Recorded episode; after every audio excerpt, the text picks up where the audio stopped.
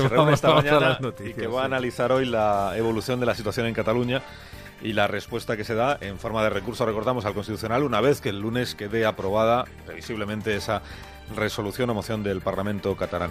Los funcionarios y trabajadores públicos están preocupados en Cataluña por eh, posibles presiones desde el ámbito independentista para que incumplan leyes y hasta ahora comienza en Barcelona una manifestación de protesta que está convocada por el sindicato CESIF y allí, siguiendo la marcha, está Talía Nieto. Buenos días, Talía.